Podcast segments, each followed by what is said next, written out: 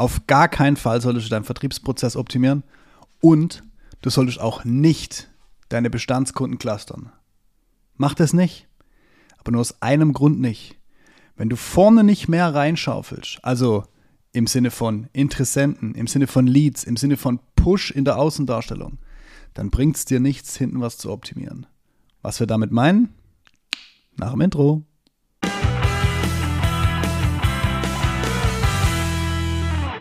Ein oder zwei oder vielleicht auch sechs oder sieben Mal ist schon vorgekommen, dass der Kunde zu uns sagt, wir müssen unbedingt den Prozess optimieren. Unbedingt müssen wir am Prozess was machen. Meine Vertriebler müssen da besser mit dem CRM-System arbeiten und da müssen wir ansetzen. Da sehen die immer den Hebel. Da sehen die immer einen riesen ja. Hebel drin, dass sie versuchen wollen, die Vertriebler in so eine Art Spur zu bringen, nennen wir es mal so. Ja. Selbst wenn wir darüber gesprochen haben und auch vereinbart haben, dass wir vorne erstmal Gas geben, dass mehr durch den Trichter reinkommt, ja.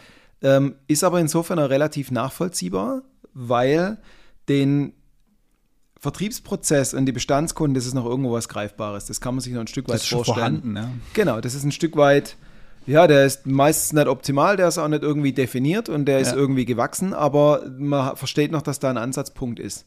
Und es ist ein leichteres zu sagen, jetzt macht er mal einen Workshop mit meinen Leuten, hm. Als zu sagen, jetzt geht ihr mit mir mal in die Diskussion, welche Zielgruppe und Kanäle und so weiter. Also es ist aus mehreren Gründen der einfachere Weg.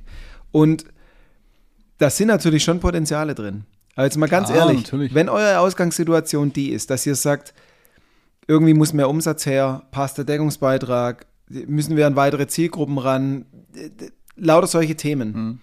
Dann ist die Prozessoptimierung nicht das erste Mittel der Wahl, weil die Abfolge ist die, ich sorge für Außenwirkung und ich sorge für Interessenten. Ja. Und ich muss in allererster Ergebnisstufe dafür sorgen, dass es genügend von den Interessenten gibt und in ausreichender Qualität. Heißt, mir hilft es ja auch nichts, wenn ich 1000 Adressen kriege. Der Hund geht ab. Äh, unterm Tisch. Wenn ich 1000 Adressen kriege, aber die nachher alle nicht kaufen. Ja. Also, das ist mein erster Job. Und wenn ich dann zu viele von denen habe, kann ich mir überlegen, wie effizient mache ich den Vertriebsprozess, äh, auf welche Kunden gehe ich zu und so weiter. Und wenn ich vorne mal weiß, wie die Kanäle funktionieren, natürlich gehe ich auch auf die Bestandskunden. Aber die Frage ist ja immer, wo kann ich mit, meinem, mit meiner Energie, die ich reinhänge, am meisten rausholen?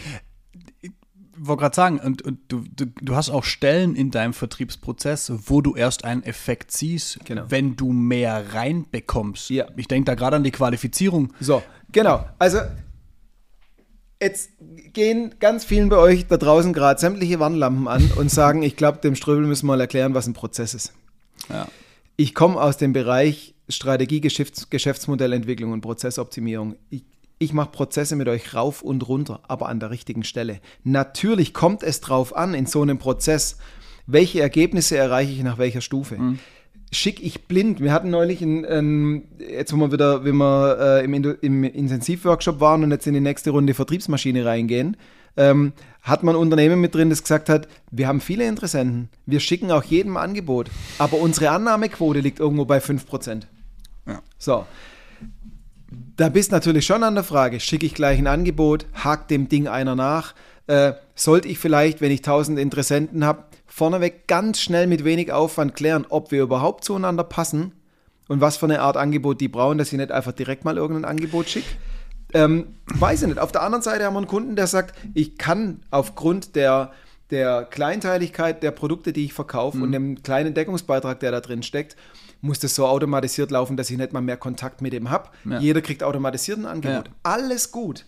Aber wenn du hergehst und sagst, wir haben in, in unserem Gesamt-Marketing-Vertriebsprozess brauchen wir mehr Power und wir brauchen auch mehr, mehr Input von außen. Ja. Und das Erste, was du machst, ist deine Vertriebsmannschaft in einen Workshop reinschicken, Prozesse definieren lassen. Am besten hast du ein schlechtes CRM, das mehr, mehr nervt als unterstützt in dem Prozess. Ja. Da bauen wir jetzt aber auf Basis von diesem Workshop noch mehr Häkchen und Kästchen und Reiter ein. Ja.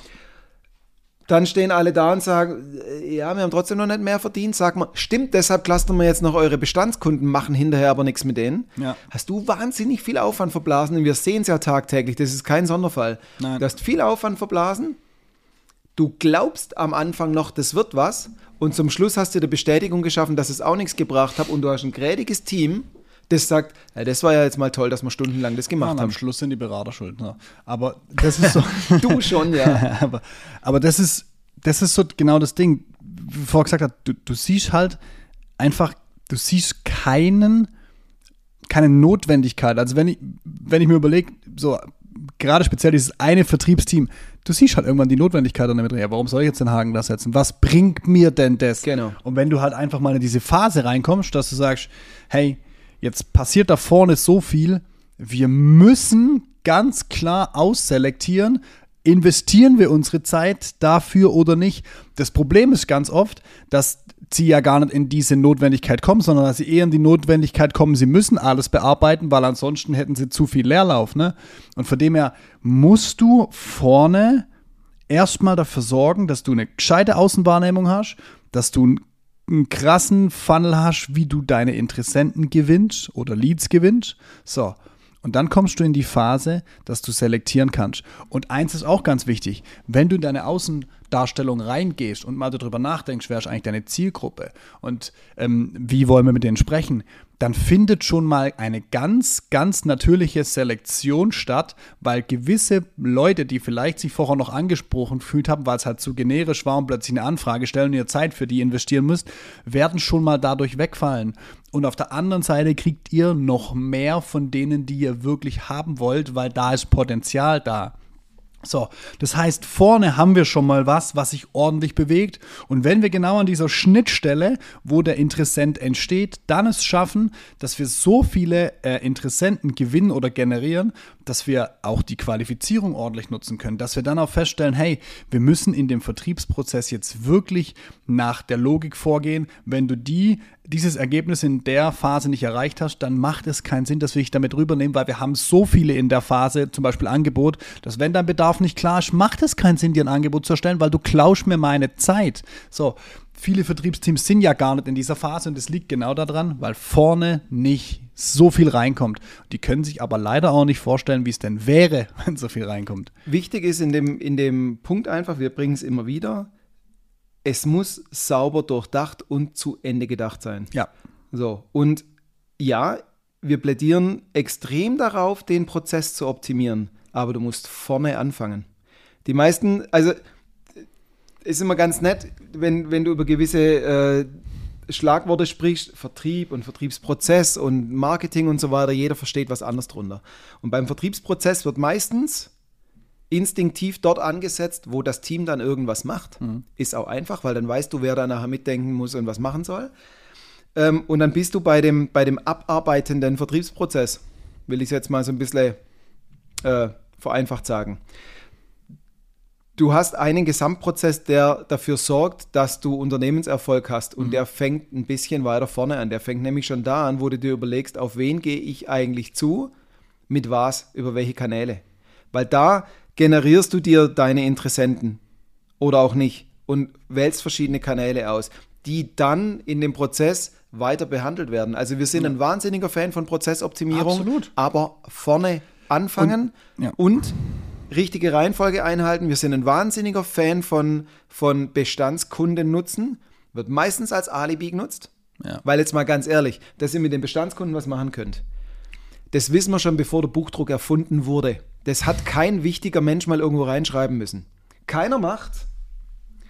Und wenn man irgendwas strukturiert rangehen will, ist Prozessoptimierung und wir machen mal was mit den Bestandskunden nur ja. eine ich sag's nicht, Alibi-Argumentation, um nicht gescheit nachdenken zu müssen. Ja, auf jeden Fall nutzen, aber, so blöd es jetzt klingt, das machen wir als aller, allerletztes. Wir ja. bauen eine Logik auf, die an sich funktioniert und in die schieben wir die Bestandskunden mit rein. Sonst fangt ihr an einem isolierten Punkt an, der euch nicht und, strukturiert nach vorne ja. bringt. Und das ist definitiv aus den vier, fast vier Jahren, wo wir jetzt diese Vertriebsentwicklung, Vertriebsmaschine davor Becoa machen, ist das das absolut beste Learning, das wir beide gemacht haben, dass wir immer bei dem Thema ganz vorne starten, durch die Logik durchlaufen und so ist die Vertriebsmaschine aufgebaut. Einfach in der Vertriebsmaschine, logisch. genau, in der Vertriebsmaschine werden wir dort vorne anfangen, wo einfach es dafür zu sorgen gilt, dass richtig Push reinkommt. Genau. Und dann optimieren wir euch hinten gern raus den Prozess bis zum St. Nimmerleinstag, weil das ist dann nur noch